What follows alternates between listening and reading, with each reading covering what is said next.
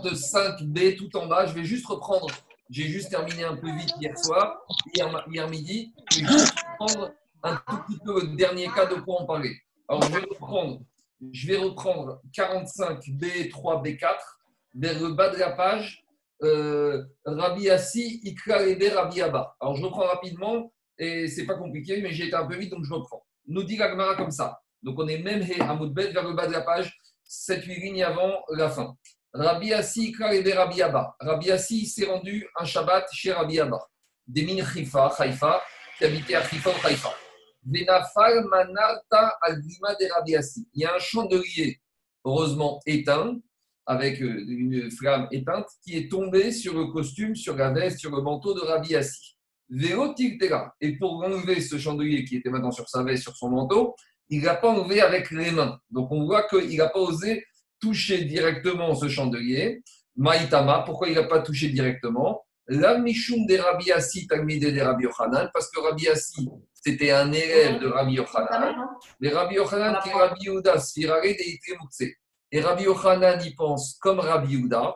Et Rabbi Yehuda, il pense qu'il y a Moukse. Donc on a déjà dit, une bougie qui était allumée à l'entrée de Shabbat, même si après, pendant Shabbat, elle s'est éteinte, Rabbi Yehuda, il tient le principe que Migo et Ketseye. Puisqu'à l'entrée de Shabbat, c'était interdit, ça reste interdit tout Shabbat, même si l'interdit n'existe plus. Donc c'est pour ça que quand Rabbi Yassi a ce chandelier éteint qui tombe sur lui, alors même s'il est éteint, il ne peut pas enlever avec ses mains directement parce que lui, c'est un élève de Rabbi Yochanan et Rabbi Yochanan, pense comme Rabbi Ouda que l'interdit à l'entrée de Shabbat se prolonge durant tout Shabbat, même si le support de l'interdit n'est plus là.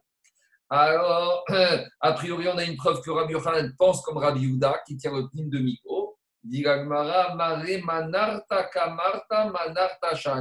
La preuve que tu m'amènes, elle n'est pas probante. Parce que dans le cas du chandelier, même Rabbi Shimon va être d'accord qu'on n'avait pas le droit de déplacer ce chandelier, même si la flamme était éteinte pendant Shabbat. Et pourquoi ici Rabbi Shimon, il considérait que c'est Moukhtse même si éteint? Pour quelle différence entre la menorah, le chandelier, et le godet qu'on a parlé depuis quelques jours? Explique Agmara, dit On a un enseignement de Rabbi Assi. Donc, même Rabbi Assi a enseigné. Pour Raresh Lakish Il y a eu une discussion entre Resh et son frère Rabbi Yochanan concernant un chandelier. Et là-bas, on voit que Raresh Lakish et Rabbi Yochanan, ils sont en marcoquette sur la taille du chandelier. À savoir, Menora Niteret Beyado Quand c'est un chandelier qu'on peut tenir avec une main, qu'on peut déplacer avec une main, Moutar et. D'après Resh on pourra le déplacer pendant Shabbat, même si quand, les bougies, quand la bougie s'est éteinte. Par contre, si c'est un chandelier qui est lourd et qu'on ne peut manipuler pour le déplacer, qu'il faut deux mains, à Sour et Taltera, je te dirai, on n'aura pas le droit de déplacer ce chandelier si c'est un chandelier qui est trop lourd pour qu'il soit déplacé avec deux mains. Et Rabbi qui Rabbi Shimon. Et Rabbi Yochanan, il te dit, moi, je pense comme Rabbi Shimon en matière de godet, on est d'accord. Aval Menora, mais quand il s'agit d'un chandelier, Ben Nitra Beyado Achad, Ben Nitra va sur et Taltera. Lui, Rabbi il te dit, un chandelier qu'on déplace à une main ou à deux mains, même si c'est éteint, on ne peut plus le déplacer pendant Shabbat. Alors, c'est quoi la discussion? On ne comprend rien.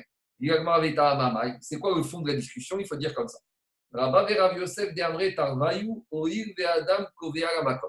Comme ici, un chandelier à deux mains, c'est quelque chose qui est tellement lourd.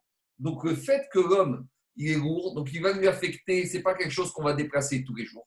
Donc, on va lui affecter un endroit bien précis et on ne va pas le déplacer comme ça. Et comme on lui affecte un endroit bien précis et qu'on ne le déplace pas, on montre par là que quoi que cet objet il est précieux.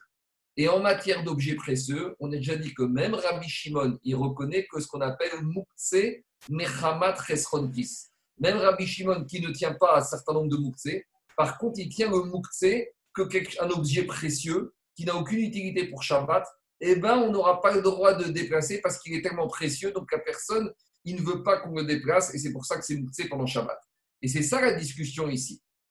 La discussion ici, elle nous dit comme ça. À part, même Rabbi Shimon qui d'habitude il autorise à déplacer un petit godet une fois que la flamme est éteinte, parce que le petit godet, ce n'est pas quelque chose de précieux. Donc une fois que la flamme est éteinte, Rabbi Shimon il dit que c'est plus mouktsé. Mais le chandelier qui est un objet précieux, alors comme on lui fixe un endroit précis, c'est pour cela qu'il il reconnaîtra que si on lui fixe un endroit précis, c'est quelque chose de précieux. Si c'est quelque chose de précieux, même Rabbi Shimon sera d'accord que c'est Mouktsé. Donc, on voit bien que même pour Rabbi Shimon, il y a une différence entre les godets quand c'est éteint, il n'y a pas de moukse, et le chandelier qui est précieux, où là, il y aura un problème de moukse. Alors, par rapport, et pour qu'est-ce qui fait qu'ici c'est moukse pour Rabbi Shimon Parce qu'on a dit, comme on fixe un endroit à cette menorah. Donc, Agmara, il pose la question à Maré, à Bayer Rabbi Yosef, Veare Kirat Ratanim. Kirat Ratanim, vous savez, c'est le Bagdakin. Vous savez, quand il y a des jeunes mariés, on leur offre, on leur prépare un riz à Bagdakin. Donc, Bagdakin, c'est quoi? Il y a un riz, et au-dessus, il y a une barre de part et d'autre du riz, et il y a une barre euh, perpendiculaire en haut, un petit cylindre, et sur lesquels on fait partir de part et d'autre de ce cylindre un voile. Donc, vous voyez, ça fait comme on voit les, les des princesses et des rois, je ne sais pas, comme dans les films, des trucs comme ça on voit un riz comme ça avec des voilages. Et Agmarel nous dit que Kirat Ratanim, ce système qu'on met au-dessus des riz des mariés, ce système à Bagdakin, Adam Kovealo Makom, on lui fixe un endroit et c'est pas quelque chose qu'on bouge et qu'on démonte. C'est quelque chose qui est précieux, qui coûte cher. Donc ça voudrait dire que si c'est quelque chose qu'on fixe l'endroit et qui est cher économiquement, ça veut dire qu'on n'aurait pas le droit de le déplacer pendant Shabbat, puisqu'on a pris comme même principe le chandelier qu'on a fixé à un endroit qui est précieux, même Rabbi Shimon dit qu'on n'a pas le droit de le déplacer. Donc, le système du Bagdakin, de la même manière, on n'aurait pas le droit de le déplacer. Mais dit la mais c'est bizarre. Mais à marche, Mishum Rabbi Kirat Ratanim, le le Bagdakin, Mutar Tota ou Motar, les Farka Shabbat. Rabbi a dit que le Bagdakin, on peut le monter et on peut le démonter le Shabbat. Ah, pourtant, un Bagdakin, ça peut être laissé penser, c'est comme une tente. Alors Rachid explique qu'ici, on n'a pas de problème de démonter une tente. Parce que le cylindre, il n'est pas assez large. Et on verra plus loin que dans les rouvines, qu'est-ce qu'on appelle une tente? Une tente, c'est quand au sommet de la tente, il y a au moins une largeur qui fasse un téphare, qui fasse au moins 10 cm. Or, le Bagdakin, le petit cylindre qui est au-dessus du lit, il est tellement étroit que je n'ai pas la largeur. Donc, en tout cas, je n'ai pas de problème de tente. J'ai uniquement ici une, un Bagdakin qui n'est pas une tente. Et là-bas, on nous dit qu'on a le droit de le monter, de le démonter pendant Shabbat. Donc, c'est une question. Tu vois que Bagdakin, ça a une valeur économique importante et on lui affecte un endroit précis. Donc, normalement, ça aurait dû être moussé et pendant Shabbat, on n'aurait pas eu le droit de démonter ou de le monter. Et tu vois que Rabbi Riyad t'a autorisé à monter et démonter le Bagdakin le Shabbat. Alors, qu'est-ce qui se passe ici? Alors, tout l'argument qu'on a donné pour le chandelier, avec l'explication pour Rabbi Shimon, elle tombe à l'eau. Donc, comme elle tombe à l'eau, L'Agmara va proposer une autre raison pourquoi Rabbi Shimon il interdit de déplacer le chandelier avec les flammes éteintes pendant Shabbat. Et c'est quoi la raison pourquoi Rabbi Shimon il interdit le chandelier? Et là, Marabaye Bechel Quand on parle là-bas d'un chandelier, on parle d'un chandelier qui est en morceaux. Qu'est-ce que ça veut dire qui est en morceaux? Il est en pièces détachées. C'est un chandelier qu'on monte, montable et démontable. Alors quel problème? Alors les Chachamim, même Rabbi Shimon, ils ont interdit de déplacer un chandelier qui est montable et démontable en pièces détachées pendant Shabbat. Pourquoi? De peur que si je le déplace, il va tomber. Et en tombant, il va se casser et il va se défaire. Et je vais remonter, je vais reconstruire ce chandelier pendant Shabbat. Et dit Rashi, ça, s'appelle faire un ustensile. Alors ici, c'est quoi l'interdit? Il y en a qui veulent comprendre que Rachid a dit ici un problème de binyan, de construction. Parce que si moi je déplace mon chandelier et qu'il tombe, alors je vais devoir le remonter. En le remontant, je vais transgresser l'interdiction de construction. On sait que parmi les 39 travaux de Shabbat, il y a l'interdiction de binyan, de construction. Demande Tosfot, mais pourtant dans Betsa, on verra que Beth te dit qu'il n'y a pas de notion de construction avec les ustensiles. La notion de construction, c'est uniquement sur les binyanim, sur l'immobilier. Mais on ne peut pas parler de binyan, parce que quand on apprend du Mishkan la construction, c'est pour la construction du Mishkan. Les poutres, les parois, les murs, ça c'est une construction. Mais on n'a pas parlé de construction pour les ustensiles. Donc demande au Sot comment il faut comprendre ici l'interdiction de peur que cette menorah va tomber et qu'on va la reconstruire? C'est qu'on peut la reconstruire. Mais quand tu vas finir de la reconstruire, le dernier coup que tu vas mettre s'appelle Maké Bepatish. Maké c'est un interdit qui s'appelle terminer un travail. Parmi les 39 travaux de Shabbat, il a interdit de terminer un travail lorsque je vais finir de remonter ce chandelier, je vais terminer le travail. Terminer le travail, ça concerne toutes les choses, non seulement le dur, et également les ustensiles. Donc, on revient à Agmara. Si c'est tout le cas du chandelier, pourquoi Rabbi Shimon il interdit? C'est pas du tout un problème de Moukse. On n'a rien à voir avec Moukse. Le problème ici, c'est qu'il y a un risque que le chandelier va tomber et que je vais reconstruire pendant Shabbat d'après Rachid ou que je vais faire ma képati, je vais l'arranger et je vais mettre à Megi, je vais arranger, terminer un travail pendant Shabbat d'après Tosfot. Donc c'est ça, donc ça n'a rien à voir avec Moukse. Alors demande Gagma, Iachi, Maïtema, Deresh, Rabbi Shimon Ben Lakish, Desharé. Alors j'ai un problème parce qu'on a vu que Rabbi Shimon Ben Lakish, Resh Lakish, il autorise à déplacer ce chandelier si c'est un chandelier qui n'est déplaçable qu'à une main. Et on ne comprend pas Resh Lakish. Que ce chandelier soit déplaçable à une main ou deux mains, il y a toujours le risque qu'il va tomber et qu'il va se casser, que je vais le reconstruire. Donc pourquoi Resh Lakish il a fait une nuance entre un ustensile à une main et à deux mains? Alors répond Agmara, Ken En fait, on n'a pas encore bien compris le cas du chandelier. Ce n'est pas un chandelier en morceaux, c'est un chandelier qui est fait à partir d'une pièce unique. Donc, il n'y a pas de morceaux. Donc, il n'y a plus de risque qui va et qui va se casser. Il peut se casser, mais il n'y a pas de risque que tu vas reconstruire et que tu vas reconstruire quelque chose ou que tu vas terminer un travail parce qu'une fois qu'il est cassé. Alors, c'est quoi le problème ici? Dit on est dans un cas bien précis. On parle d'un chandelier qui est En qui est fabriqué à partir d'une seule pièce mais sur le chandelier il y a des espèces de traits, des espèces de petites rainures. Et extérieurement, quand on regarde, on a l'impression qu'on a quelque chose en pièces détachées. Vous savez, des fois, ça arrive ça. On voit des Hanoukia, soit c'est une seule pièce, soit c'est plusieurs pièces. Alors, des fois, on fabrique des objets en une seule pièce, mais l'artisan, extérieurement, il a mis des rainures ou des espèces de, de décorations qui pourraient laisser penser que c'est une menorah en pièces détachées. Et alors, quel est le problème? Alors, explique Akbara comme ça. Ici, on a une menorah qui est en pièces détachées. Alors, il faut dire comme ça. Ikar, euh, qui est une menorah qui est d'une seule pièce avec des réunions. Ikar, c'est pour cela. Khouyot, Bendora maintenant Il est évident que si c'était un chandelier en pièces détachées, à plusieurs morceaux, d'après tout le monde, qu'elle soit grande ou petite, même Rechakish, tout le monde aurait été d'accord que c'est Moukse de peur que ça se casse et qu'on va reconstruire. Par Maintenant, quand il s'agit d'un chandelier d'une seule pièce avec des rainures, alors là, on va dire comme ça. Si c'est une grande menorah, mais d'une seule pièce, mais grande, qu'on ne peut bouger qu'avec deux mains, d'après tout le monde, on va interdire de la déplacer. C'est une barrière, parce que si aujourd'hui on permet de déplacer une menorah d'une seule pièce grande avec des rainures, Demain, à tout Gdora de Chouyot, on va venir par déplacer une grande menorah qui est en pièces détachées. Donc, on a mis une barrière. Et ce n'est pas une barrière sur une autre barrière, c'est la même barrière. Qui pliait, et c'est quand la discussion entre Reshkaki et Rabbi Hanan, Bektana Hideki. C'est quand on a un petit chandelier d'une seule pièce, mais avec des rainures. Marsavar Gazrinan, Rabbi Hanan, il te dit, eh ben, on ne fait pas de différence. De la même manière que tu as interdit la grande le grand chandelier d'une seule pièce avec des rainures t'interdit le petit chandelier d'une seule pièce avec des rainures. Ou Mars Savar et je te dis le petit, tout le monde sait qu'un petit chandelier, c'est pas fait en plusieurs morceaux, c'est en un seul morceau. Donc même s'il y a des rainures, personne ne va faire l'amalgame. Donc pour Reshkakish, c'est pas la peine de faire la xéra. Donc vous voyez, en tout cas, on n'est plus du tout dans le din de Moukse. Et quand Rabbi Shimon Gabaï interdit, ce n'est pas parce qu'il n'y a aucun problème de Moukse, c'est uniquement un problème de deux peurs qu'on va construire, détruire, terminer un travail. Donc de là-bas, on ne peut rien tirer comme enseignement sur Moukse pour Rabbi Shimon par rapport à là-bas. Alors matin, elle revient.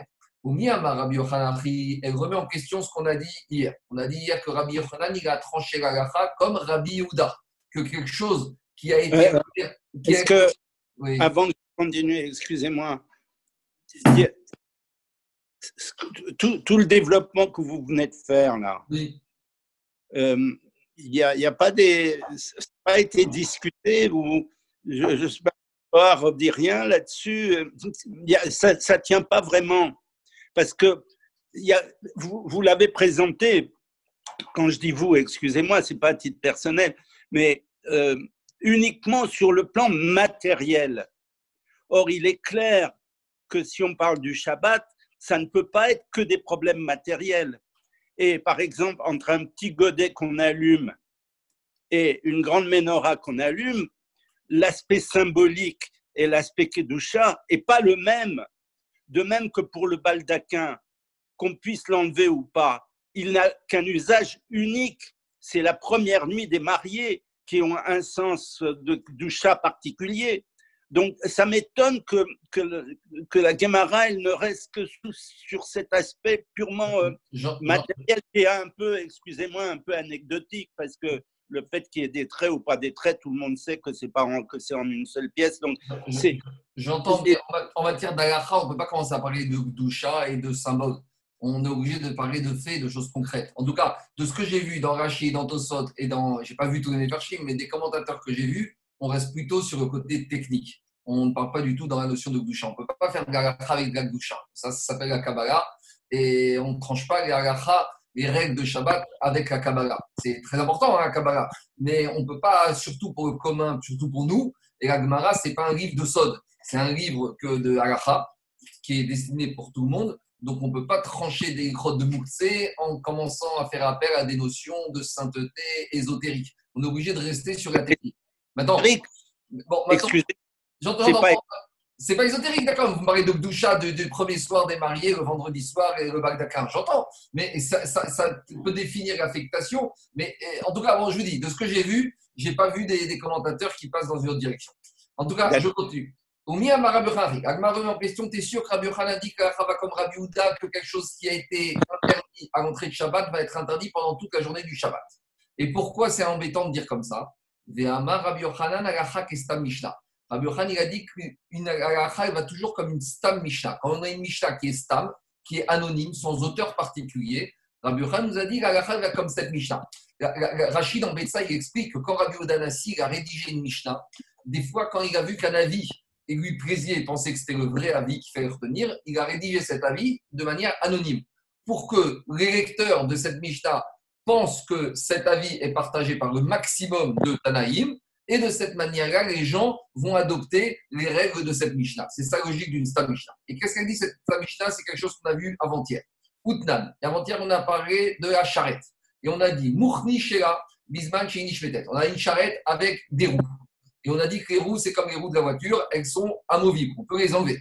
Et on a dit que dès que les roues, elles peuvent être amovibles, même si elles sont encore attachées à la charrette, les roues et la charrette sont deux ustensiles différents et s'il y a une impureté sur la roue, ça ne contamine pas la charrette et vice-versa. ima, par rapport aux mesures de la charrette pour des règles d'impureté, on mesure la charrette, la mesure d'un côté et les roues d'un autre côté. Ven ima et les roues ne permettent pas d'échapper à l'impureté des morts. C'est un dîme particulier qu'on verra plus tard. Et enfin, quatrième dîme qui nous intéresse, Ven goreri nota Shabbat. Si maintenant, on, cette roue, il y a des pièces de monnaie sur cette roue, on n'aura pas le droit de déplacer la roue Isman Shesh Alea Maot. Tant qu'il y a des pièces sur la roue. Pourquoi? Parce que les pièces, c'est Moukhtse. Et donc la roue devient, la roue devient bassiste. Si à l'entrée de Shabbat, il y avait des pièces sur cette roue, la roue est devenue support de quelque chose qui est Moukhtse. On a déjà dit que quelque chose qui est bassiste, support pour quelque chose qui est Moukhtse, on ne peut pas le déplacer tant que les pièces sont là. Mais qu'est-ce qu'on en déduit? Tant que les pièces sont sur la roue, on ne peut pas déplacer la roue mais on en déduit A-N Alea Maot Sharia. Ça veut dire que s'il n'y a plus de pièces sur la roue, on peut déplacer la roue. Ben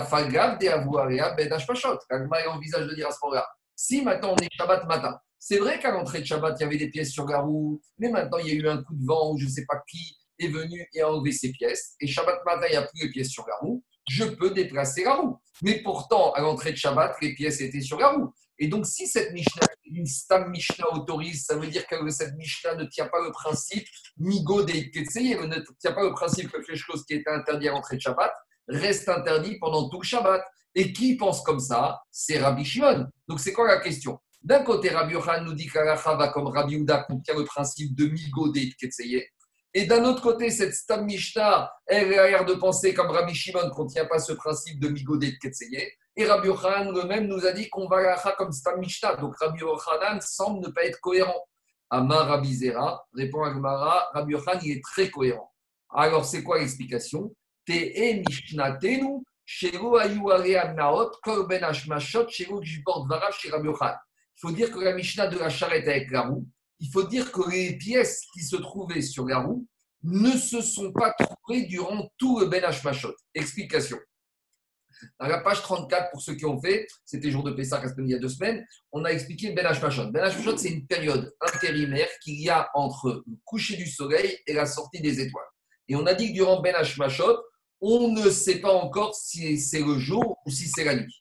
Mais par contre, une chose est sûre, c'est que dès qu'arrive le coucher du soleil, on n'a plus le droit de transgresser Shabbat. Et on a dit tout ce qui était interdit pendant Ben Hashmashot, pendant ce laps de temps, alors d'après Rabbi ça va devenir interdit durant tout le Shabbat, même si l'interdit n'existe plus. Donc on va prendre un exemple. Vendredi prochain, la Shkia, le coucher de soleil, c'est à 9h, et, ben, et la, sortie des étoiles, c'est à 9h40. Donc le Ben Hashmashot, il dure de 21h à 21h40. Donc, explique Agmar, quand est-ce que Rabbi a dit que c'est interdit pendant Shabbat quelque chose qui était interdit pendant Ben Hashmashot? Pour Rabbi c'est à condition que la chose interdite était présente durant tout le Ben Hashmashot, de 21h à 21h40. Mais si la chose n'était présente, on va dire, que de 21h à 21h10, alors comme ce n'était pas durant, présent durant tout Ben Hashmashot, il n'y a plus d'interdit pendant Shabbat. Donc c'est ça que dit Agmar ici. La Mishnah qui me dit qu'il y avait des pièces sur la roue de la charrette, il faut dire que les pièces, elles se trouvaient présentes de 21h à 21h10 et qu'après de 21h10 à 21h40, elles n'étaient pas là. Et c'est pour ça que là-bas, Rabbi Houda ne tient pas le principe de Ben Hashmashot, qui va être interdit durant tout le Shabbat.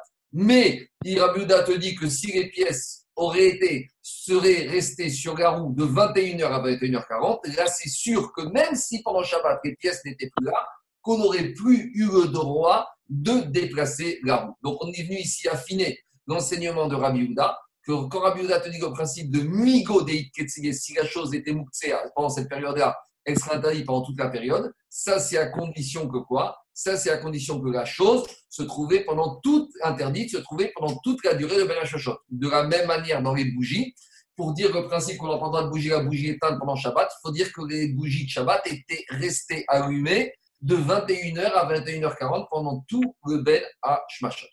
Marco Oui une seconde. Le, statut de quelque chose qui a été mis à 20h15. 20h15, c'est pas encore Shabbat. Non, tu, dis euh, Ben Hashmashot, il a été dans tout le temps de, Ben Hashmashot par rapport à. Tu m'as dit 20, pardon, 21h. 21h, 21h40. Oui, donc tu, as parlé de 21h jusqu'à 21h10. C'est quelque chose qui a été mis à 21h15. Il y a quoi comme statut? C'est pas bon, parce qu'il n'était pas tout Ben Hashmashot. D'accord, donc c'est pareil du début C'est pas le fait qu'il y ait alors, mis... il y a, alors, il y a quand même une discussion parce que si tu mets à la fin ah de oui. Machot, tu es plus sur le Shabbat. Mais on va pas rentrer dedans, Zaki, sinon c'est. Mais juste une question. La fin de Machot, c'est début de la, des quoi? C'est le début de Tzedako Ravine Ça se commence? Machot, ça commence au coucher du soleil. Et ça se termine à la sortie de trois étoiles. C'est ça. Tzedako Ravine. Donc, La fin de donc la réponse euh, pour Zaki, c'est qu'on est déjà à Tzedako Ravim si on l'a fait après. Oui, oui, oui. Mais il faut voir, il faut voir la Xera quand est-ce qu'ils ont interdit? Il faut que ce soit présent tout le Ben ou si c'est présent qu'à la fin, ça passe. Enfin, c'est quand même interdit. Il faut voir à quel moment c'est. Bon, on, on continue. Rabbi Yoshua Ben Levi. Rabbi Yoshua Ben dit Rabbi Diospera. Une fois, Rabbi il est parti dans un endroit, dans une ville qui s'appelle Diospera. Et Veora, et il a donné enseignement suivant. Bemenora, ke Rabbi Shemen Bener. Dans les chandeliers, on a le même din que donne Rabbi Shimon dans les bougies. Et c'est un enseignement qui est un peu bizarre. Alors, Ibayariou, on s'est posé qu'est-ce que ça veut dire? Oh, Rabbi Nora qui Rabbi Shimon, Bénéré, etc. Est-ce que ça dire que Rabbi Shimon, il pense que le chandelier, c'est comme la bougie, que c'est permis d'être déplacé quand c'est, quand c'est éteint? Au Digma, ou peut-être il va vous donner deux enseignements. Au Rabbi Nora Reisura, peut-être il voulait dire que sur le chandelier, même quand c'est éteint, c'est interdit de déplacer. Ok, Rabbi Shimon, Bénéré, etc. Mais par contre, quand c'est un godet qui est éteint, et qui est éteint et qui est vieux, même Rabbi Shimon, il autorise. Donc on s'est coup, Agma dit on n'a pas compris cet enseignement de Rabbi, on ne sait pas ce qu'il a tranché. Agma continue à raconter des, histoires d'Amoraï. Rab Malkia, il crée Rabbi Simrai. Une fois, Rab Malkia, il s'est rendu chez Rabbi Simrai, les Tiltel Shraga, et il a déplacé un godet dont la flamme était éteinte euh, c'était éteinte. On était Shabbat. Mais pas de Rabbi Simraï. Et Rabbi Simraï, il n'était pas content, il était contrarié parce que lui, il pense comme Rabbi Houda. Donc Rabbi Malkia, il s'est comporté comme Rabbi Shimon, chez Rabbi Simraï, alors que Rabbi Simraï pensait comme Rabbi Houda. Une histoire similaire, un peu différente. Rabbi Yossi Galilaï, et attrait des Rabbi Yossi et Rabbi Chaina. Rabbi une fois, il s'est rendu dans une ville où le rave de la ville, c'était Rabbi Yossi et Rabbi Chaina. Et Tiltel Shraga. Et Rabbi Yossi, il s'est permis de déplacer une bougie éteinte, dont de faire comme Rabbi Shimon. Rabbi aussi, mais Rabbi Et Rabbi aussi, qui était le vil de cet endroit, il n'était pas content parce que lui, il pensait comme Rabbi Houda. C'est quoi ces deux histoires pour nous dire deux enseignements? Que quelqu'un qui se rend chez un propriétaire, quand on habite chez l'habitant, on doit suivre les halakhot de l'habitant. On ne doit pas commencer à faire son minag personnel on doit faire minag à makom. Ça, c'est quand on est chez habitant. Si je suis chez un habitant qui a certaines règles, certaines khumrot de Shabbat, on doit faire les mêmes khumrot.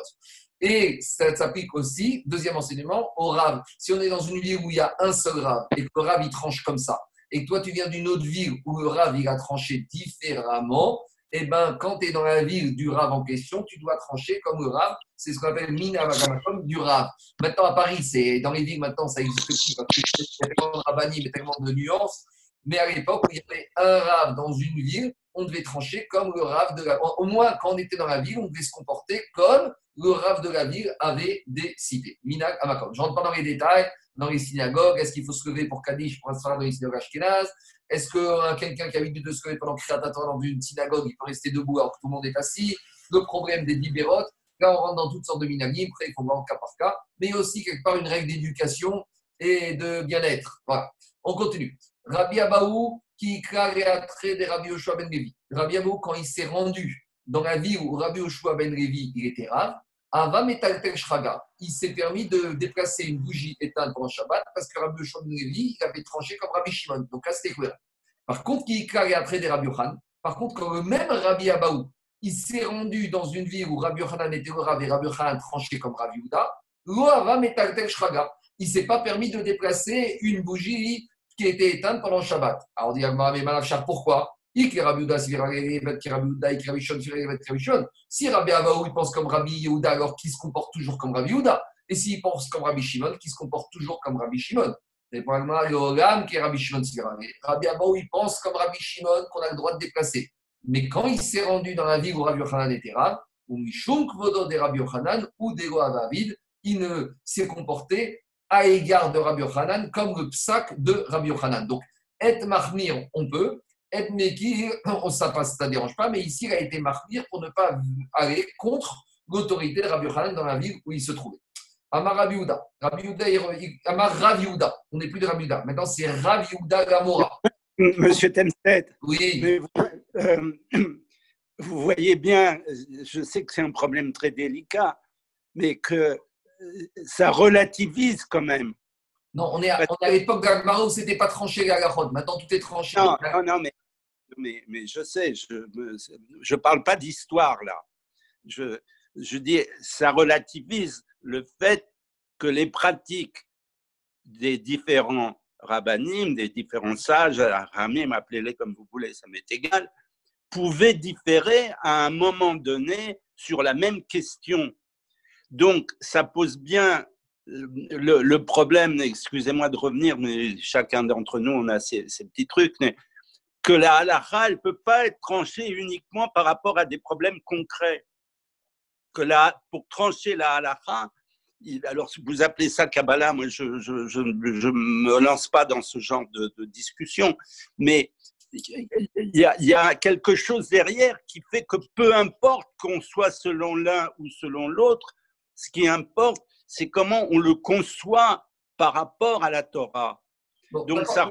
Monsieur j'entends, mais on ne peut pas commencer à. J'entends, mais on va rester proche du texte de Rachid Osod. Vous avez sûrement raison, mais on ne peut pas commencer chacun à essayer de, voir. Sûrement, il y a des explications, mais dans le cas du Dafayomi, on est obligé de se, de se, limiter à, on va dire, à la technique. quand, quand, on est que technique, quand l'Agmara fait appel à d'autres notions, on va y aller. Maintenant, l'Agmara, au niveau pchat, au niveau pchat, je dis bien, c'est uniquement, on va dire, que de la technique dans cette page-là. Alors je continue. Diragmara Amar Raviuda. La Raviuda, a dit Shraga de Mishra. Une un godet où il y avait dedans de l'huile et une mèche. Charé et Taktura, donc on a dit comme Rabbi Shimon, une fois qu'elle est éteinte, on peut la déplacer parce qu'on a dit que Rabbi Shimon, il ne pense pas que Nigo et il ne pense pas que c'est dégoûtant. Mais maintenant, on arrive à un autre type de lampe qui existait à l'époque, c'est la lampe à pétrole. Des nafta, asur et tiktura. Viens, Raviuda te dit par contre, d'après Rachid, même Rabbi Shimon qui autorise de déplacer le godet avec de l'huile, quand c'est éteint, il va interdire la lampe de pétrole quand c'est éteint. Pourquoi? Alors, explique Rachid que ici, ce n'est pas un problème de dégoûtant, c'est un problème d'odeur. Dit Rachid des masrach, ça pue. Ça pue, ça dégage une mauvaise odeur. Et donc, la seule utilité de cette lampe à huile, c'est pour allumer, euh, de cette lampe à pétrole, c'est pour allumer. et aucune autre utilité possible. Ça, c'est l'explication que Rachid fait de Rabbi Shimon. Et Tosfot, il te dit non, même Rabbi Shimon qui dans le godet, il ne tient pas à Moukse parce que c'est dégoûtant, ici, il tiendra parce que dit Tosfot, maïs fait. C'est trop dégoûtant, c'est tellement dégoûtant que maïs fait. Et donc, a priori, d'après Rachid, pour Rabbi Shimon, c'est jamais trop dégoûtant. Et pour Tosfot, pour Rabbi Shimon, il y a des limites et qui peuvent rendre la chose Moukse. Donc, deux lectures de l'Agma. Mais on a un deuxième avis qui s'appelle Rabba et Rabbi Yosef de Amre Tarvayou, des Naftaname On a Rabba et Rabbi Yosef qui, pour eux, d'après Rabbi Shimon, même la lampe à pétrole, on pourra la déplacer. Pourquoi? Pourquoi? Pourquoi quand c'est éteint Pourtant, en mauvaise odeur, ou ça peut sentir mauvais, comme, ou c'est trop, dégoûtant, comme dirait Tosot. Parce que pour eux, il te dit, même dans ce cas-là, Rabbi Shimon, il va autoriser. Pourquoi? Comme cette lampe à pétrole, elle peut servir à autre chose. Elle peut servir, par exemple, à quoi? Elle peut servir à recouvrir un ustensile, à, recouvrir, à protéger quelque chose. Comme elle peut avoir une sorte d'utilité, même Rabbi Shimon ici ne va pas repousser toute idée possible de l'utiliser. Donc voilà, on a une marquette entre Rabbi Yehuda et Rabbi et Rabbi Yosef, jusqu'à où va Rabbi Shimon? Et dans la lampe à pétrole, pour Rabbi Yehuda, pour la lampe pétrole, Rav Shimon il dit stop, ça vient moukser, soit comme Rachidi parce que c'est ça sent mauvais ou Tosfot c'est trop dégoûtant. Et pour Rav Yosef, même la lampe pétrole, si je peux arriver à lui trouver une utilité, donc ça veut dire que quoi que j'ai pas j'ai pas euh, j'ai pas abandonné l'idée d'en tirer profit pendant Shabbat, donc c'est pas moukse. Et par rapport à ce dîner, nous ramène une histoire. Rav Avia Ikra Rava. Rav Avia, une fois, il s'est rendu chez Rava. Et quand il est rentré chez Rava, c'était Shabbat ou même pas Shabbat, c'était un jour de semaine. Ava Non, c'était un jour de Shabbat. Ava Maïsan Bekare Betina. Et Ravavia, il avait les chaussures avec de la boue qui était sale. Et au lieu de s'essuyer les chaussures avant de rentrer chez Rava, il a gardé la saleté sur ses chaussures. Et à Tiva pour Yakamede Rava. Donc il s'est assis sur le divan. À l'époque, il s'asseyait sur des divans où il s'allongeait. Et il a mis les pieds sales, avec les chaussures sales, sur le divan devant Rava. Bon, Ikpil, Rava, il n'était pas content. Il s'est énervé. Alors, à l'époque des Amoraïm, quand on s'énervait, ce n'était pas ni des insultes, ni des coups, ni le visage, c'est qu'on embêtait la personne qui nous a énervé avec des questions de Torah. Pour, en gros, Rava il a commencé à l'embêter, à lui poser des questions pour l'embêter. Dit Khatam Sofer, c'était derrière de l'époque. C'est quoi l'idée? L'idée, c'est de dire c'est que si tu te permets de t'asseoir devant moi avec les chaussures sales, ça veut dire que tu te crois très grand en Torah. Si tu es si grand en Torah, alors je vais te poser des questions et tu vas me répondre à mes questions. Et qu'est-ce qu'il lui a posé comme question Amari lui a demandé Rava à Ravavia, pourquoi Rabba et Rav Yosef, et qu'ils ont dit que même pour Rabbi Shimon, une lampe à pétrole qui s'est éteinte, c'est pas mouxé, on peut la déplacer. Alors il lui a répondu Ravia, la même réponse que Dirama, puisque on, peut utiliser ce qu'on va pour couvrir un ustensile, donc puisqu'il y a une quelconque utilité, pour Rabbi Shimon, c'est pas Moukse, parce qu'on a vu qu'il y a une marque roquette qu'on avait vu dans le Perek Baïmagrikin. Est-ce qu'on peut utiliser des débris d'ustensiles pendant Shabbat? Et Rabbi Houda disait qu'on n'avait pas le droit d'utiliser des débris d'ustensiles parce qu'ils sont nogades. Et Rabbi Shimon te dit qu'ils ne sont pas nogades. Et comme ici, ils peuvent servir à boucher des trous à quelque chose, des débris d'ustensiles en argile, on peut les utiliser. Donc, de la même manière ici, c'est des débris, c'est une lampe à pétrole qui peut servir à quelque chose, c'est pour ça que Rabbi Shimon, il autorise. Alors, Amaré, et Rameata, il lui a dit, Ravavia, j'entends ton argument. Mais maintenant, à partir, si tu me dis ça, comme alors tu vas sortir dans ta cour, il y a des pierres dans ta cour, et des pierres, ça peut toujours servir à quelque chose. Alors tu vas dire que les pierres aussi, tu peux les déplacer pendant Shabbat. Or, quand on a commencé, je vous ai dit que parmi les Moukse, il y a Moukse Mechamat Goufo, il y a des choses que les Chachamim ont rendu Moukse pour leur identité propre. Et parmi ces choses-là, on a déjà dit Astam Etzim Va'avanim. Des morceaux de bois et des pierres, par définition, c'est Moukse, parce qu'il n'y a, a, rien. Ce n'est pas des kirim, ce n'est pas des ustensiles. Donc, c'est Moukse Mechamat Goufo. Donc, dire à si tu me dis quelque chose qui a une utilité, alors ça lui enlève le statut de Moukse. Alors, les pierres qui se trouvent dans la cour, dans le jardin, ils ne sont pas Moukse parce que je peux en trouver une utilité. Amaré lui a dit Ravavia, c'est pas la même chose. Pourquoi? Haïka Torah La lampe à pétrole, à la base, c'est un ustensile. Donc, comme c'est un ustensile, Rabbi Shimon, il ne repousse pas l'utilité que je pourrais en faire même pour autre chose, parce que c'est déjà un ustensile.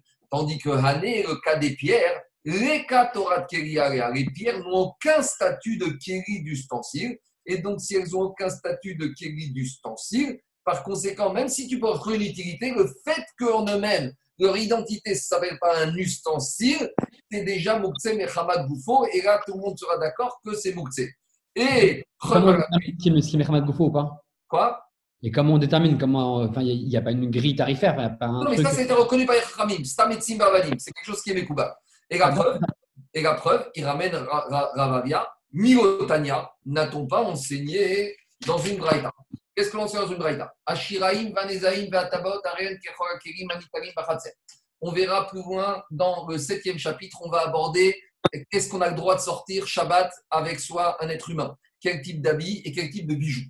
Et là-bas, on verra que les Chachamim ont interdit aux femmes de sortir dans un domaine public euh, de, la Torah avec des bijoux. Pourquoi? C'est le risque que la femme, elle va recevoir un collier ou une bague de son mari vendredi. Shabbat, elle va sortir dans la rue, elle va rencontrer sa copine, et pour la faire aller un peu, elle va lui montrer la bague que son mari lui a offert. Et qu'est-ce que la copine va dire? Attends, montre à moi, comme ça je vais regarder quelle marque c'est, comme ça je vais dire à mon mari qu'il me rachète une après Shabbat.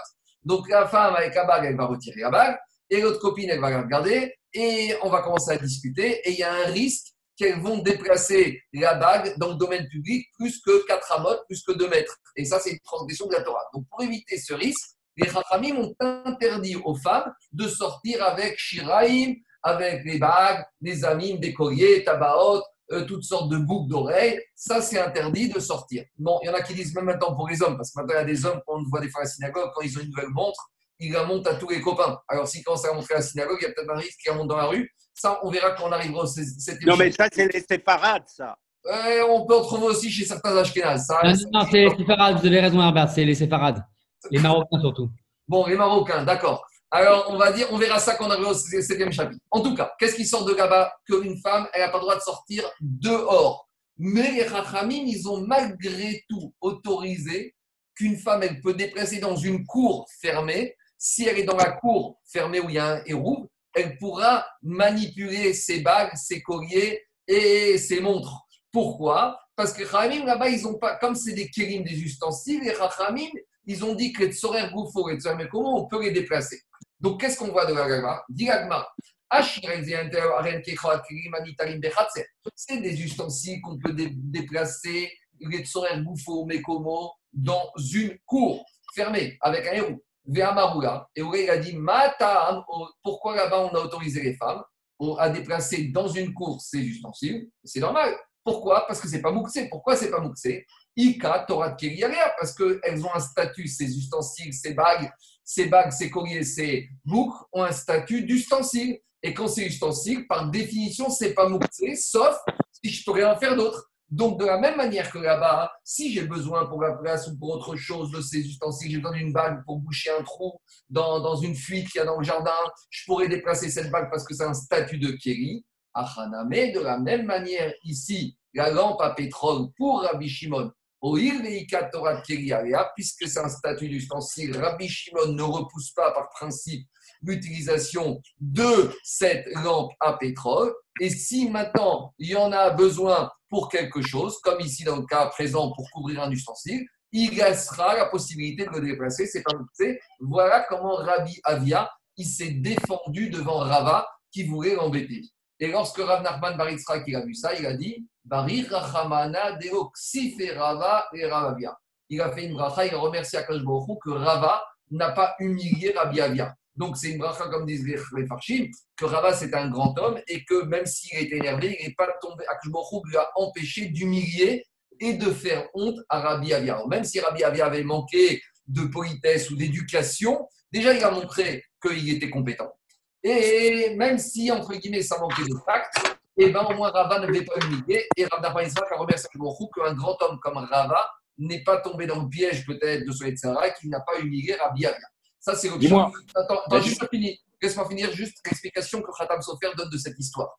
Khatam Sofer, il a une lecture, on va dire, un peu plus drage de cette histoire. Et en fait, la lecture, c'est comme ça.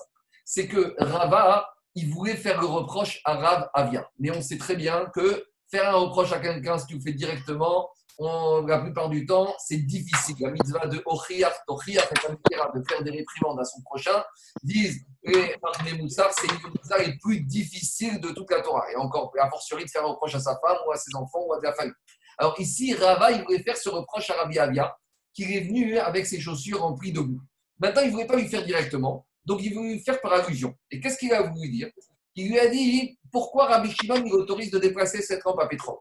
Et lui, Rava, il s'attendait que Rava vient, lui cite un enseignement de Rava. Et qu'est-ce qu'il a dit Rava? Rava, il a dit qu'on a le droit d'utiliser des morceaux d'argile d'un ustensile qui s'est cassé. Donc j'ai un saladier en argile qui s'est cassé pendant Shabbat.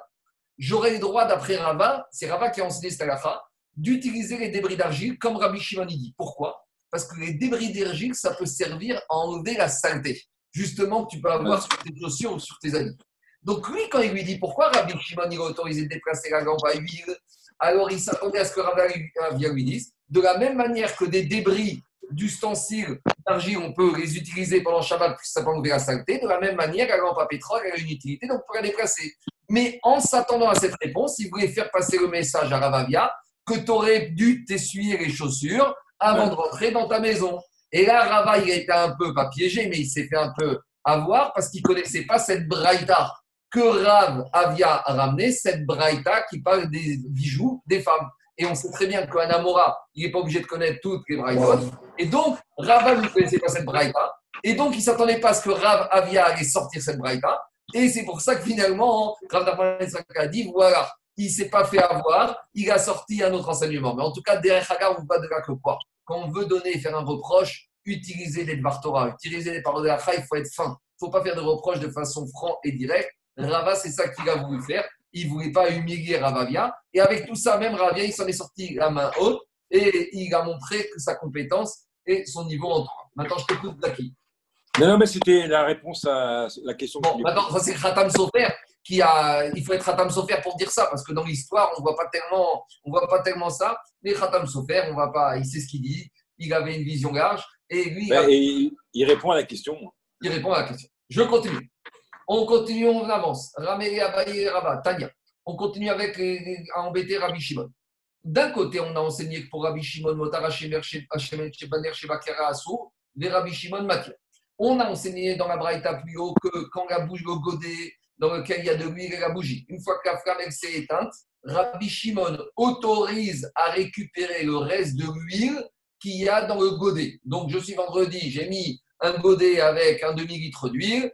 Euh, samedi matin, la bougie, la flamme s'est éteinte. J'ai le droit de récupérer l'huile qui se trouve dans le godet. Pourquoi? Parce que c'était assourd le temps que la flamme était allumée. Une fois que c'est plus, une fois que c'est éteint, il n'y a pas de problème, il n'y a pas de migo ketseye. C'est vrai qu'à l'entrée de Shabbat, toute l'huile était destinée à brûler, mais maintenant que ça s'est éteint, je peux utiliser. Et Rabbi Shimon m'attire, Rabbi Shimon il autorise. Alma et Rabbi Shimon Donc on voit que Rabbi Shimon ne tient pas le digne de migo des ketseye. Pour Minou, et il ne tient pas le digne de Moukse. Maintenant, l'Agmara, elle objecte. Une Mishnah tu trouves dans Betsa. Et qu'est-ce qu'elle dit la Mishnah dans Betsa comme Rabbi Shimon Omer, comme Shien Mumo, Nikar Merev Yom Tov, Enze Tout animal, Bechor, premier-né, qui n'a pas un défaut clairement établi veille de Yom Tov, on ne pourra pas chriter ce Bechor pendant Yom Tov. Explication, une petite introduction. Ceux qui étaient avec nous au mois de juin, juillet, on a fait la Maseret Bechorot, et là-bas on a les dînes de Bechor. Donc il y a plusieurs dînes relatifs au Bechor au premier-né. Il y a le premier-né être humain, ça c'est une chose. Il y a le premier-né de la naisse, c'est encore autre chose. Et là, on parle du premier-né des animaux cachers. Par exemple, le petit veau. Le petit veau, à l'époque du Beth lorsqu'un propriétaire, un éleveur, il avait un premier-né qui sortait de la mer, il devait le donner au Cohen. Et le Cohen allait amener ce petit veau en tant que Korban Bechor. Et après qu'il ait été shrité, il devait, pouvait manger une partie. De nos jours, où il n'y a plus de Beth Amikdash, le petit veau, il reste chez le propriétaire israélien s'il ne veut pas le donner au Cohen. Parce que le Cohen ne peut pas prouver qu'il est Cohen. Donc le propriétaire maintenant israélien, il garde ce petit veau. Mais tant que le petit veau il est intact, il n'a pas de défaut, il est kadosh. Mais le jour où le petit veau développe un défaut fixe, il y a une liste de défauts, il faut que ce soit permanent, le propriétaire pourra le manger. Donc maintenant on éveille de Yom Tov. Le propriétaire israélien, il n'y a plus de bête amigdash, il a un petit veau qui est né il y a quelques jours, le premier-né de sa mère. Et Yom Tov, on a dit hier qu'on a le droit de shriter un animal pour pouvoir le manger, faire Simchat Yom Tov. Maintenant, le problème, c'est que quoi? Le propriétaire veille du Yom Tov, il a un veau. Mais le veau, il n'a pas de défaut, malheureusement. Donc, qu'est-ce qu'il dit Rabbi Shimon là-bas? Comme chez Monique Yom Tov, si maintenant il n'y a pas de défaut veille de Yom Tov, combien même le lendemain de Yom Tov, le propriétaire il se lève et il voit que le veau, il lui manque une oreille, il y a un renard ou un loup qui est venu manger l'oreille du veau, alors maintenant c'est un défaut. Et avec le défaut, normalement, maintenant, il peut consommer ce béchor, ce petit agneau, ce petit veau premier-né. Dire à Shimon, il n'aura pas le droit. Pourquoi? Parce que comme veille de Yom Tov, le veau n'avait pas de défaut. Donc, dans la tête du propriétaire, il est inimaginable c'est Mouktsé. Il a, écarté de sa pensée l'idée qu'il allait manger ce petit veau, que ce petit veau allait avoir un défaut le lendemain. Donc, même si maintenant ce petit veau a un défaut pendant Yom Tov, il ne pourra pas le shriter pour le manger. Donc, qu'est-ce qu'on voit de là? On voit de là que Rabbi Shimon, il tient le digne de Moukse. A priori, quelle différence entre la bougie qui s'est éteinte, où maintenant on peut utiliser l'huile, et ce petit veau qui euh, n'était pas été assourd en entrée de Yom mais pas pendant Yom Tov, maintenant il est devenu permis. On n'a qu'à dire qu'apparition du défaut, c'est comme l'extinction de la flamme, et que maintenant le petit veau devient permis. Diragmara ne compare pas tout, les cas n'ont rien à voir. Pourquoi n'ont rien à voir? Dans le cas de la bougie, pourquoi Rabbi Shimon il autorise Atam, Adam, Yoshev ou Metzapé? L'homme, il est assis chez lui à la maison et il voit que ça brûle. Et il attend qu'une seule chose. Et Matai Tirbe Nero. Et il se dit, mais quand est-ce que ça va s'éteindre pour que je puisse profiter de lui? Aha, mais ici, ici, dans le cas du veau premier-né. Adam Yoshev Metzapé, le propriétaire du veau, il est assis avec du top. Et qu'est-ce qu'il se dit? Et quand est-ce qu'il attend que va tomber un défaut? Mais le défaut, c'est très hypothétique. Pourquoi? Mais Maramar, Miemar. Déjà, il se dit est-ce que le défaut va arriver d'ici demain? C'est pas sûr. Et même le propriétaire, il se dit et combien même le défaut arrive Miemar, qui te dit que ce sera un bon défaut, qui sera dans la liste des défauts qui autorise à euh, qui soit considéré comme un défaut par la Torah, que ce soit un défaut voix permanent. Et troisième hypothèse, et le propriétaire il peut se dire aussi, et même si je, le défaut va arriver d'ici Yom Tov, et que c'est un bon défaut permanent, qui te dit,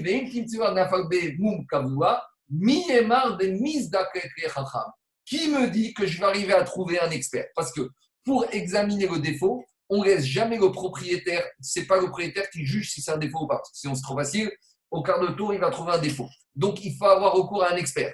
Et ceux qui étaient là dans Sanhedrin, on a vu au début de Sanhedrin que c'est une smicha, c'est un diplôme particulier pour être racham, pour apprécier le défaut du béchor. Donc, il se dit, imaginons que je, le béchor, il est soi-disant un défaut, et que ce soit un défaut permanent, qui me dit que je vais arriver à trouver, jour de Yom Tov, un expert, un racham en défaut des béchor qui va venir examiner. Donc ces trois hypothèses font que ça lui paraît tellement loin au propriétaire que par conséquent, le propriétaire, il écarte toute idée d'avoir recours et de manger, de chriter ce veau le jour de Yom Tov. Explique Tosfot que ici, le, deuxième, le premier Tosfot, Miyema. Tosfot, il dit on a l'impression qu'ici, il faut qu'il y ait trois hypothèses possibles euh, de probabilité pour que Rabbi Shimon considère que c'est Moukse. Et Tosfot te dit pas du tout. Tosfot te dit, même si j'ai qu'une seule hypothèse, même si j'ai qu'une situation hypothétique, ça suffirait que pour Rabbi Shimon, ce soit déjà Moukse. Et dit Rabbi Tosfot exemple. Imaginons que même pour Rabbi Shimon, le propriétaire de ce veau, l'éveil de Yom il a vu un défaut. Et c'est un défaut permanent. C'est une oreille qui a été arrachée. Ce n'est pas quelque chose qui repousse ou qui va réapparaître. Mais même si la seule hypothèse, c'est de trouver un chacham, même ça, ça suffit déjà pour que Rabbi Shimon y rende le veau. Pourquoi? Explique Ritva que quand la possibilité de rendre permis ne dépend pas de l'être humain, mais ça dépend de quelqu'un d'autre que l'être humain, alors pour Rabbi Shimon, l'être humain, il est messiardat. Il repousse l'idée. Donc peu importe combien j'ai d'hypothèses, dès qu'une hypothèse ne dépend pas de la personne, mais dépend d'autrui, alors dès que la personne il sait qu'il n'a pas toutes les cartes en main, c'est comme on dit des fois, il y a des situations euh, où des fois, vous savez, dans les clubs de foot, à la fin des championnats, on dit de toute façon, le club, il gagne, même s'il gagne, ça ne dépend pas que du qui gagne le match, ça dépend des autres. Donc quand ça dépend des autres, on est tout de suite beaucoup plus euh, circonspect par rapport à la probabilité que l'événement va arriver. Donc, de la même manière ici, pour Rabbi Shimon, à partir du moment où le propriétaire il se dit, même s'il y a un défaut veille de Yom Tov qui apparaît avant, et même si c'est un défaut permanent, mais qui me dit que je vais trouver le Chacham jour de Yom Tov? Donc, comme ça dépend de quelqu'un d'autre que lui, pour Rabbi Shimon, suivi pour la personne, c'est comme Doché comme on a vu hier, il repousse l'idée de pouvoir faire ça avec ses mains, et donc, par conséquent, ça devient Mouktsé pour Rabbi Shimon, alors que dans le cas de la bougie, ça n'a rien à voir. Dans le cas de la bougie, ça ne dépend pas des hommes, c'est un phénomène physique inéluctable que la mèche va finir par s'éteindre. Maintenant, je reviens à une question que M. Axelrad vous m'avez posée dimanche. Vous m'avez posé la question depuis quand un monsieur qui allume ses bougies vendredi avant Shabbat, vous m'avez dit s'il met de l'huile dans son godet pour allumer ses bougies Shabbat, c'est que toute l'huile qui est mise dedans, il considère qu'elle va servir pour brûler la bougie. Donc, euh, depuis quand on a dit cette histoire que l'homme, il attend, il attend que ça s'éteigne pour pouvoir profiter de l'huile Mais s'il a mis de l'huile, c'est pour que tout soit consumé. Et donc, par conséquent, même ça, ça devrait être interdit. Et je vous ai dit cette question, on allait la poser plus tard, donc on la pose ici. C'est pas vous qui, enfin, vous l'avez posée, mais c'est déjà le Sfatémet qui a posé cette question par rapport à ce que dit Agmara ici, que l'homme, il attend que la bougie, ça va s'éteindre. Et le Sfatémet, il pose la question, pour, il dit comme ça. Pourtant, lorsqu'un homme, il met de l'huile dans une bougie, sa kavana, c'est pour que la bougie, ne s'éteigne pas jusqu'à que l'huile soit consommée. Alors, le Satémet, il donne une réponse, je ne sais pas si vous avez, ça va vous satisfaire, mais je vous donne la réponse. C'est qu'on a vu que Rabbi Shimon, interdit deux choses quand la bougie est allumée. Non seulement l'huile qui se trouve dans le godet, mais même l'huile qui sointe à côté du godet. Et on avait dit qu'il mettait un ustensile pour récupérer l'huile qui sointe, mais pour ne pas que ça salisse. Mais même l'huile qui sointe, tant que la est allumée, il est interdit d'en profiter. Donc il faut dire comme ça. En fait, le monsieur, il attend que la mèche s'éteigne, pas pour consommer en premier lieu l'huile qui reste dans le godet, mais pour consommer l'huile qui a sointé. Et une fois qu'on autorise l'huile qui a sointé, Rabbi Shimon autorise aussi l'huile qui se trouve dans le godet. Voilà l'explication donne au Mais Est-ce que ça vous satisfait ou pas? Je ne sais pas. En tout cas, voilà, je n'ai pas cherché à m'échapper il y a deux jours. Je n'ai pas oublié. Mais des fois, il faut attendre un peu plus. Même si la question elle était légitime, elle était bonne, mais la question, il faut la poser lorsqu'on arrive ici dans la Souga. En tout cas, je reviens à Gmar. Il sort de là que quoi? Qu'il y a une différence entre la bougie et le Bechor. Dans la bougie, c'est pas si hypothétique que ça que ça va arriver. Donc pour Rabbi Shimon, il est face de sa tête, donc c'est pas Mouktsé. Tandis que dans le Bechor, c'est Mouktsé. On continue. Demande à Gmara Métiv. La. La, la, excuse-moi, juste une question. C'est Mouxé, ça veut dire que tu ne peux pas en profiter? Il pourrait même pas faire du rodéo dessus? Euh, faire du rodéo sur un animal, il y a un problème de tsarba et de faire souffrir l'animal. c'est un enfant, par exemple. Si tu veux, c'est un enfant. Parce que. C'est Mouktsé, il ne pourra pas faire souffrir son enfant dessus. Si c'est Mouktsé, c'est Mouktsé. Parce que l'animal, le Bechor, il est kadosh. Oui, bah, une notion donc, de qui est... tant qu'il est kadosh, il ne peut pas l'utiliser, c'est Meiga. Oui, mais s'il a, le, s'il a le moum qui arrive pendant Shabbat. mais il n'avait pas prévu de l'utiliser, puisqu'à l'entrée, il était kadosh. Donc pour lui, ce, ce veau, il, pour lui, il est kadosh, il a écarté l'idée qu'il allait devenir ruine. Donc, durant tout Yom Tov, il ne pourra pas utiliser ce bout. C'est bon? Shabbat Shabbat a fortiori, parce que Shabbat, tu ne peux pas shriter. C'est encore plus, c'est sûr que c'est encore plus monté.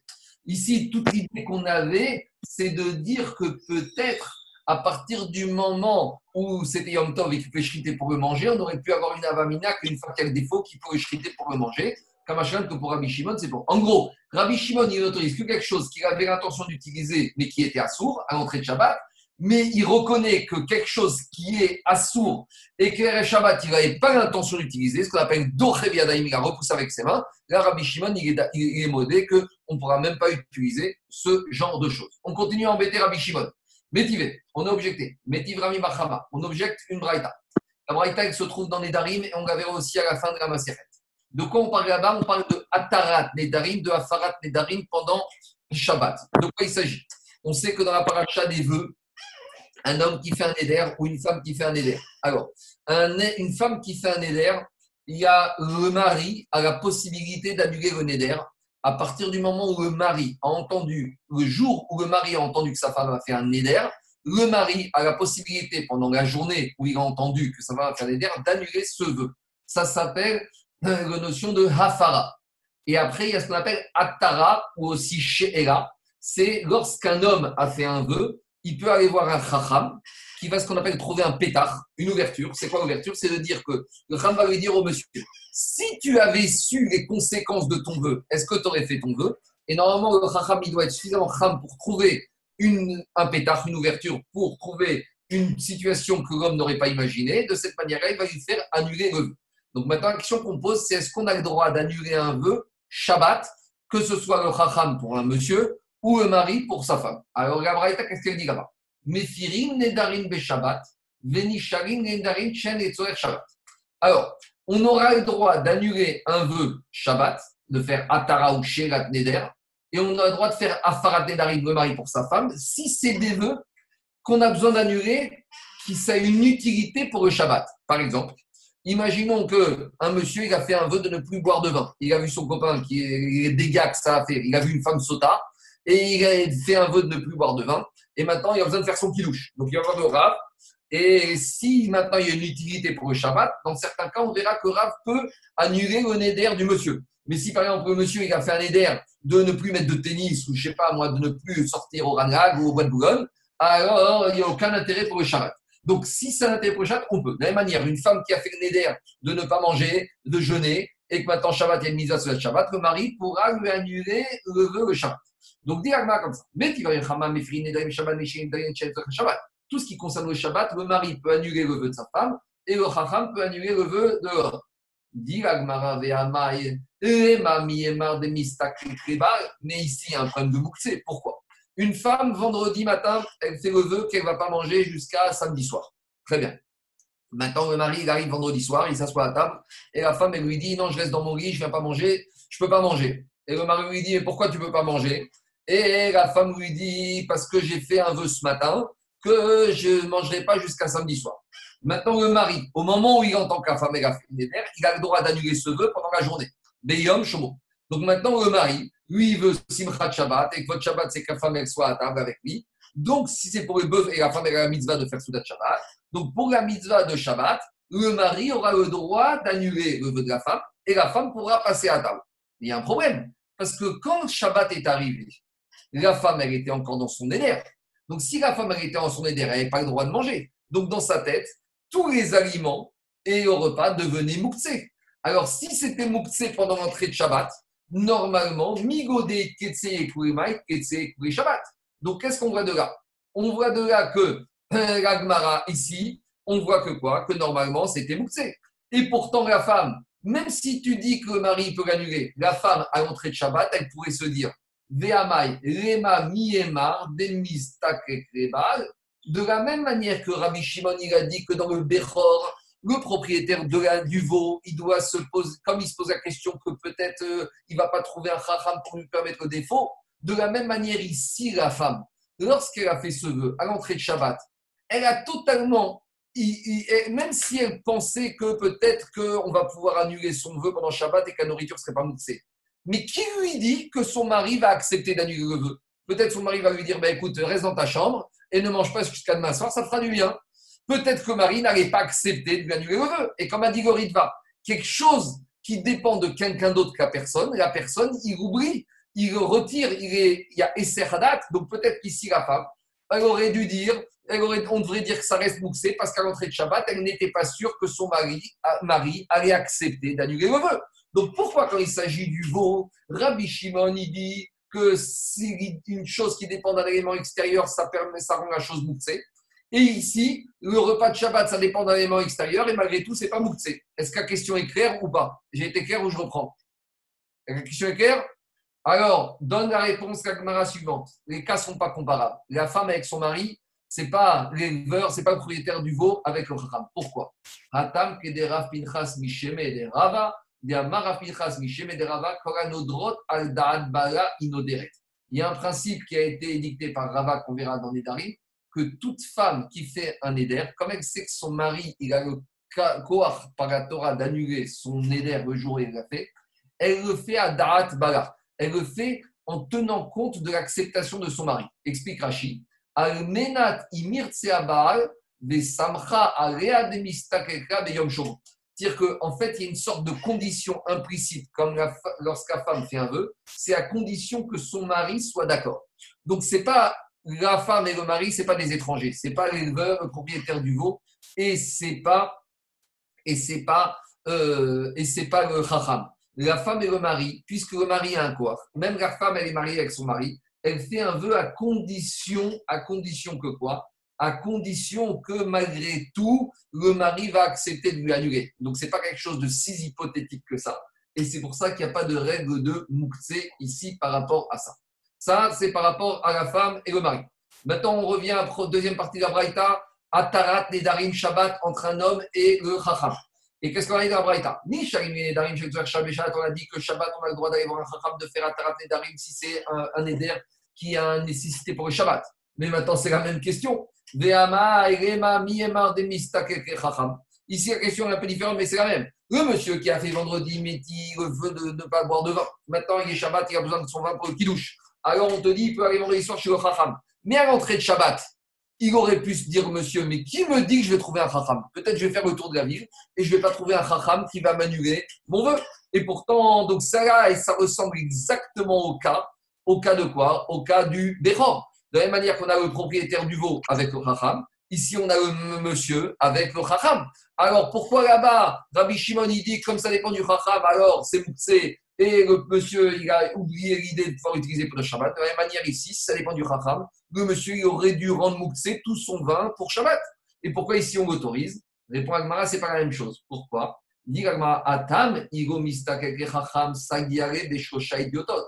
De. En matière d'annuler les vœux, on, à la base, il faut un Chacham, mais même trois personnes simples peuvent annuler. La preuve, regardez, chaque année, qu'est-ce qu'on fait? Veille de Rosh Hashanah et veille de Kippour Atarat Nedarim. Et comment on fait Atarat Nedarim? On est trois personnes et on est trois idiototes. D'accord? On est trois personnes simples qui connaissent rien à la Torah et malgré tout, on fait Atarat Nedarim. Donc pour annuler un vœu, il n'y a pas besoin d'être chacham au sens expert en Torah. Il y a besoin juste d'être un peu intelligent et de prononcer la chose.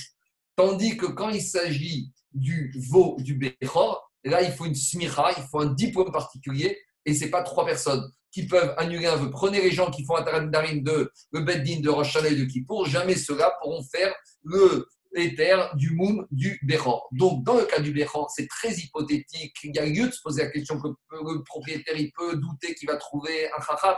C'est pour ça qu'à chose devient mouxé. Tandis que dans le cas de Atarat Nedarim Stam pour Shabbat, même s'il ne trouve pas le Rav qui va lui annuler le vœu, il va aller voir trois voisins de palier qui vont lui faire Atarat Nedarim. Donc, c'est pour ça que ce n'est pas mouxé pour Rabbi Shimon. C'est clair?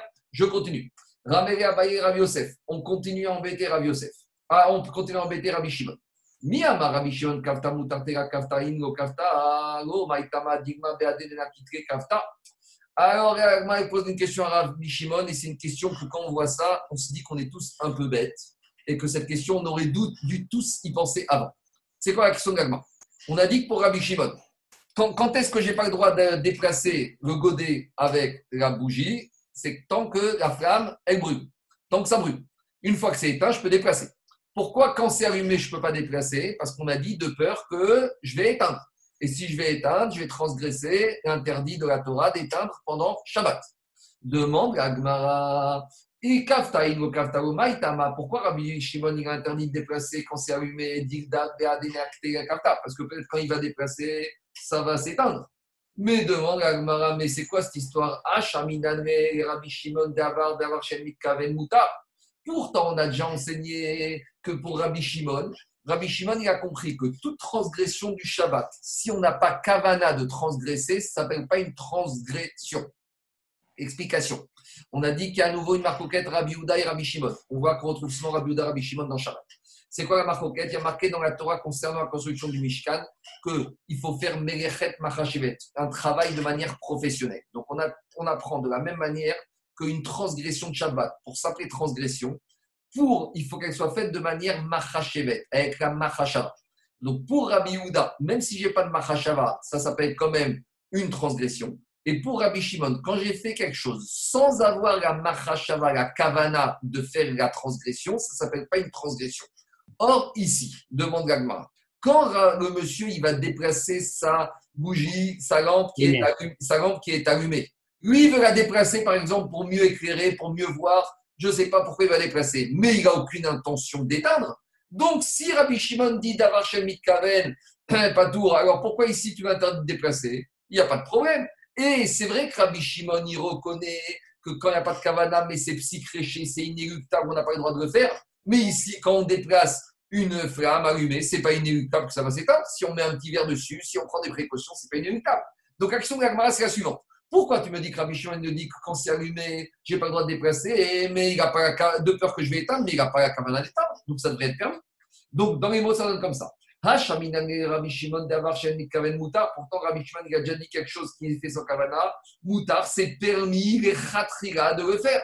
Et on a trouvé ça? C'est l'exemple classique qu'on a déjà vu. D'Etania, on a enseigné. Rabbi Shimon Omer, Rabbi Shimon, il a dit Gorer Adam qui s'est mis On a le droit, si je suis dans mon jardin, et dans mon jardin, il y a des gravillons par terre, j'aurai le droit de tirer un, un, des bancs ou des chaises et même si je fais des sillons dans la terre ou dans les gravillons. Pourquoi? Parce que moi, ce qui m'intéresse, c'est de tirer ma chaise ou de tirer mon canapé ou de tirer mon parasol et je n'ai pas l'intention de faire des sillons dans la terre. Donc, on ne peut pas m'accuser d'avoir labouré. Certes, c'est vrai que maintenant la terre est labourée, mais je ne voulais pas labourer. Donc, tu vois, comme je dit, puisque je ne voulais pas labourer, je n'ai pas la cavana. Si je n'ai pas la cavana, c'est permis. Donc demande à Agmara de la même manière qu'on voit que Rabbi Shimon nous a dicté ce principe que Shabbat, si j'ai pas la kavana, c'est permis. Donc ici, quand je déplace ma lampe qui est allumée Shabbat, je n'ai pas la kavana d'éteindre. Moi, je veux déplacer ma lampe pour éclairer un endroit qui n'était pas éclairé. Donc, vous voyez, cette question, normalement, on aurait dû tous savoir parce qu'on connaît Rabbi Shimon. Mais bon. Alors, qu'est-ce qu'elle répond à Agmara? Agmara, elle tente une première réponse. Elle te dit comme ça. Quand les Rabbi Shimon, mi de Rabanan Korecha Dechi Mekaven Kaisura de Rabanan Kirumikaven Rabbi Shimon le Khatria. Agma il te dit c'est vrai, Rabbi Shimon il a dit quand j'ai pas la Kavana, c'est pas une transgression, mais ça va dépendre. Ça dépend de quel interdit je parle. Si je suis sur un interdit de la Torah, même si j'ai pas le droit de le faire, même si c'est pas une transgression, j'aurais pas le droit de le faire a priori. Par contre, quand il s'agit d'un interdit des Rabbanan, c'est là que Rabbi Shimon me dit, si j'ai pas la kavana, j'aurais même le droit de le faire, les khatria a priori. Or, ici, de on a voulu comparer l'interdit de tirer un banc et de labourer et l'interdit d'éteindre. Or, à ce stade-là, Marek te dit, quand je laboure, quand je laboure en tirant ma chaise, c'est pas l'interdiction de labourer de la Torah, parce que c'est pas la manière de labourer. Ici, je laboure d'une manière des chinouilles, d'une manière différente, bizarre. Donc là, c'est un interdit d'ordre rabbinique. C'est pour ça que Rabbi Shimon autorise a priori, si j'ai pas la kavana, de le faire. Tandis quand il s'agit d'éteindre, quand il s'agit d'éteindre, on va dire, on va dire que c'est un interdit d'ordre de la Torah.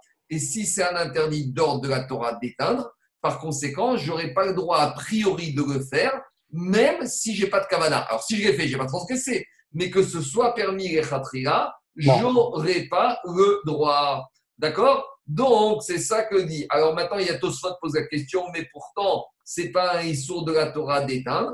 Alors Tosfot, parce qu'on a dit que éteindre, c'est quand je veux éteindre pour faire du charbon de bois ou pour roussir ma mèche. Et répond Tosfot, ici on parle par exemple ici d'une mèche que on voulait roussir. Alors Tosfot dit c'est pas logique parce que si j'ai pas de kavana, c'est que je veux pas le faire. Et Tosfot, il reste avec la question. Il y a d'autres tirouts, mais on a, on, pas le moment. Peut-être demain, on donnera un autre tirout. Il y a une question? Ouais, j'ai une question. Les sillons, c'est pas petit créché? Je comprends pas.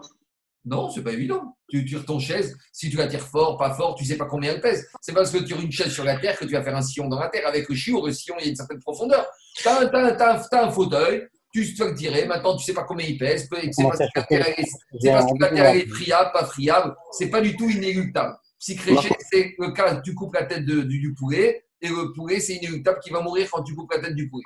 Oui, oui l'argument de, l'argument de, de, de Rabbi Yosef concernant le, la kavana de, de, de Rabbi Shimon, selon que ce soit un Meoraita ou Mederabanan, il est un peu, il est un peu dur à, comprendre parce que ça voudrait dire quoi? Dire que la kavana de Rabbi Shimon, elle serait valable si c'est un Meoraita parce qu'il serait sur un, un Rabanan parce qu'il y a un Safek, non, non je, te réponds, Daniel. Mais sur le Doraïta, on n'accepte pas le salaire. Non, non, non, je te réponds, Daniel. L'alimentation, elle n'est pas. Euh, ça un peu, je trouve. Euh. J'entends.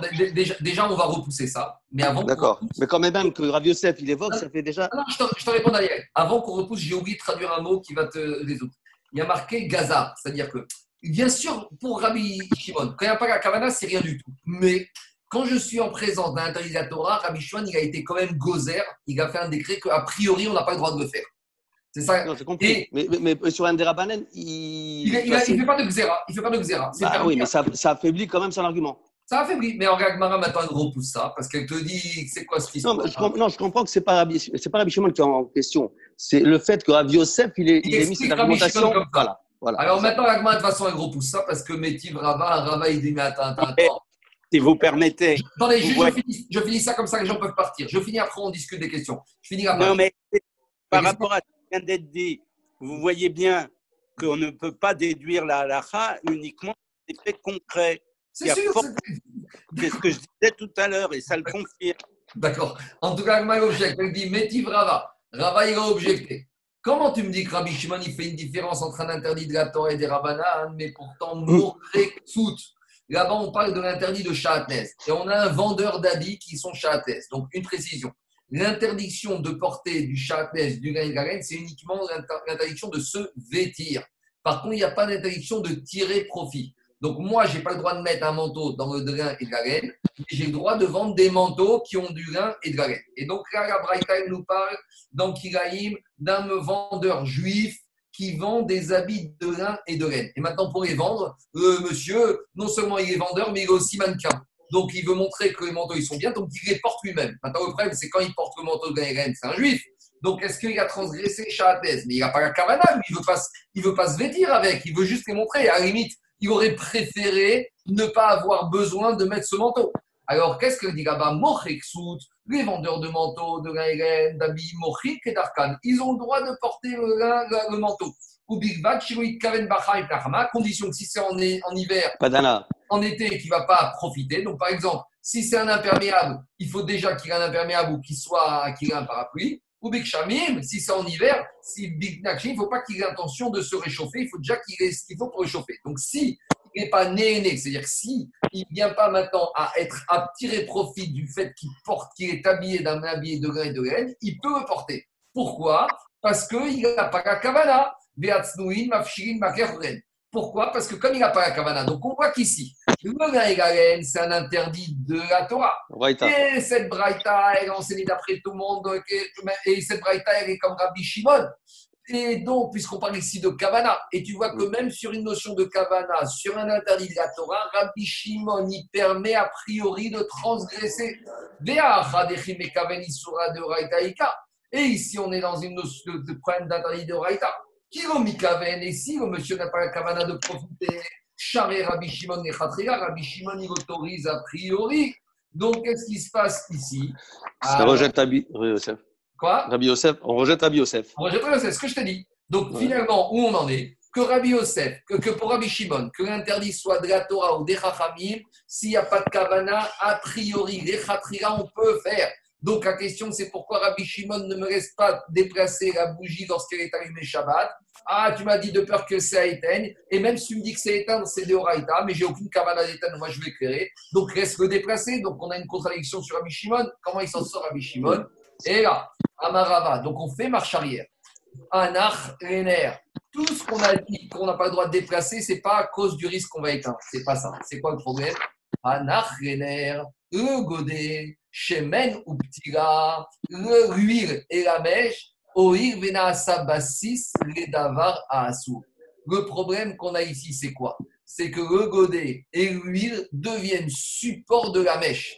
Or, à l'entrée de Shabbat, la mèche, elle est éclairée. Donc, si la mèche est éclairée, c'est quelque chose qui est assourd en soi, c'est Mechamat Issour. Donc maintenant, le godet et l'huile deviennent support d'un interdit. Et comme ça devient support d'un interdit, ça, Rabbi Shimon, il tient le din de Bassis Redavar à Assour. Que quand c'est support de quelque chose d'interdit, même Rabbi Shimon, il dit que c'est interdit de déplacer pendant Shabbat. Alors, juste une petite remarque. Quand l'explication de Bassis, c'est pas que le support il est annulé comme si la chose n'existait pas. Mais l'idée, c'est de dire comme ça. Un support, ça devient accessoire par rapport à ce quoi ça sert. Donc, comme l'accessoire, il devient, comme la chose devient accessoire, ça prend le même din, ça prend le même din que la, que la chose qui supporte. Donc, comme la mèche est assourde, le support, en l'occurrence le godet et la mèche, deviennent eux-mêmes assourds. Et donc, c'est pour ça que pour Rabbi Shimon, on n'aura pas le droit de déplacer. Et ça n'a rien à voir avec le problème d'éteindre ou de ne pas éteindre. Donc, on a changé tout ce qu'on avait pensé au début qui était expliqué. Et si vous me dites que Rashi, il a expliqué Rabbi Shimon là-bas, dans la Mishnah, de peur qu'on va éteindre, Rashi, il explique à un moment donné de la Gemara. Et il explique d'après la Avamina. Mais la Maskana ici, c'est que ça prenne bassiste. Et d'ailleurs, c'est pour ça aussi que quoi? Que même Yom Tov, on n'aura pas le droit. Je reviendrai de ça demain. Voilà. Est-ce que c'est clair? Est-ce qu'il y a des questions? Parfait. Je veux bien répondre à toutes les questions. Sinon, on se retrouve demain pour la suite, la page 47. Voilà. S'il y a des questions, je veux bien répondre.